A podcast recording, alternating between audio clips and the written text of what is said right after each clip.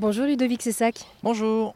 Alors merci d'être avec nous. Vous êtes le fondateur d'EcoVoyage, où Eco s'écrit E-C-H-O. Vous proposez de découvrir les cultures et les savoir-faire du monde à travers des expériences immersives en France. Ces ateliers sont assurés par des experts d'origine étrangère de ce savoir-faire qui se sont installés en France. Donc que ce soit la découverte de la méditation sonore avec un maître guérisseur du Népal ou encore l'initiation en tango avec une native de Buenos Aires, vous voulez rendre accessibles ces expériences à tous. Et alors pour commencer, comment est-ce que vous avez fait pour trouver tous ces ateliers alors déjà les experts avec qui on va travailler, ça va être euh, des expatriés qui sont arrivés euh, il y a quelques années, qui étaient déjà dans le domaine dans leur propre pays, euh, des réfugiés également, et ensuite maintenant aujourd'hui pour développer les expériences tout en continuant de, de, le faire dans différentes régions, on travaille avec des partenaires qui vont nous aider à identifier les bons profils qui répondent à nos critères et aider justement les éco-guides à s'insérer socialement en France par la même occasion. Et alors pourquoi est-ce qu'il était important pour vous donc de proposer des expériences en France précisément?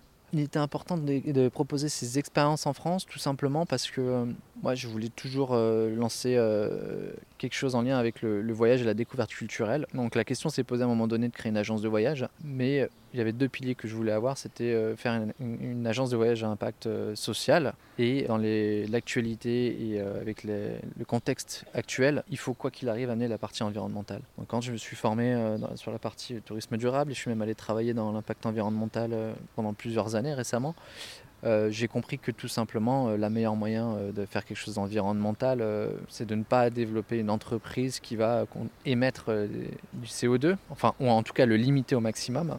donc, on a déjà suffisamment de, sociétés, d'organismes de voyage qui proposent déjà de voyager et découvrir d'autres cultures dans le monde entier. Mais par contre, on n'a rien qui permette de le faire vraiment de manière plus durable, plus sociale et plus durable en France. Donc euh, en fait, euh, pourquoi ne pas le faire? Pourquoi ne pas essayer de faire quelque chose d'assez différent? Puisque la découverte culturelle, en fait, on peut la faire au quotidien également. Et euh, donc il y a les questions sociales, il y a les questions durables, mais les questions de manque de temps également de français et manque d'accessibilité au voyage pour plein d'entre nous. Comment le rendre de manière plus accessible bah, Tout simplement en le rapprochant, parce que ça va être accessible à côté de chez nous et plus économique aussi, plutôt qu'un voyage qui va être à l'autre bout du monde.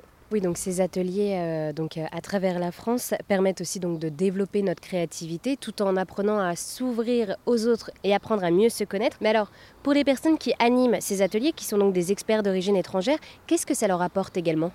Pour les experts d'origine étrangère, en fait, ça va leur apporter trois choses principales. C'est que pour une fois, ils sont dans un pays où ils doivent s'adapter à la culture française au quotidien. Pour une fois, là, on va inverser les rôles et on va devoir s'adapter à leur culture. Donc, on va vivre au rythme de la culture pendant, euh, pendant le temps de l'expérience. Donc, c'est eux qui sont les rois, c'est eux qui vont pouvoir en fait euh, nous apprendre la culture. donc, c'est des gens qui sont passionnés par leur culture et c'est un gros manque. Quand on est dans un pays étranger, moi je l'ai vécu, on a souvent un peu le mal du pays des fois parce que euh, notre culture nous manque, la famille, les amis nous manquent. Donc là, ils vont pouvoir partager leur ressenti par rapport à ça. Deuxièmement, on sélectionne surtout des, experts, des éco-guides qui euh, ont lancé leur activité depuis quelques années, voire même quelques mois, pour justement leur permettre de s'insérer socialement euh, plus facilement dans la société et également de pouvoir commencer à générer des premiers revenus pour les motiver, pour leur donner confiance avec leur projet et leur permettre de le développer.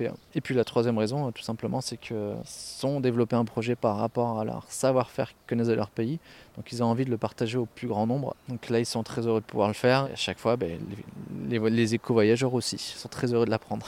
Eh bien, merci beaucoup Ludovic de nous avoir euh, présenté Eco-Voyage qui propose donc de faire découvrir les savoir-faire et les cultures du monde entier tout en restant en France. Merci beaucoup.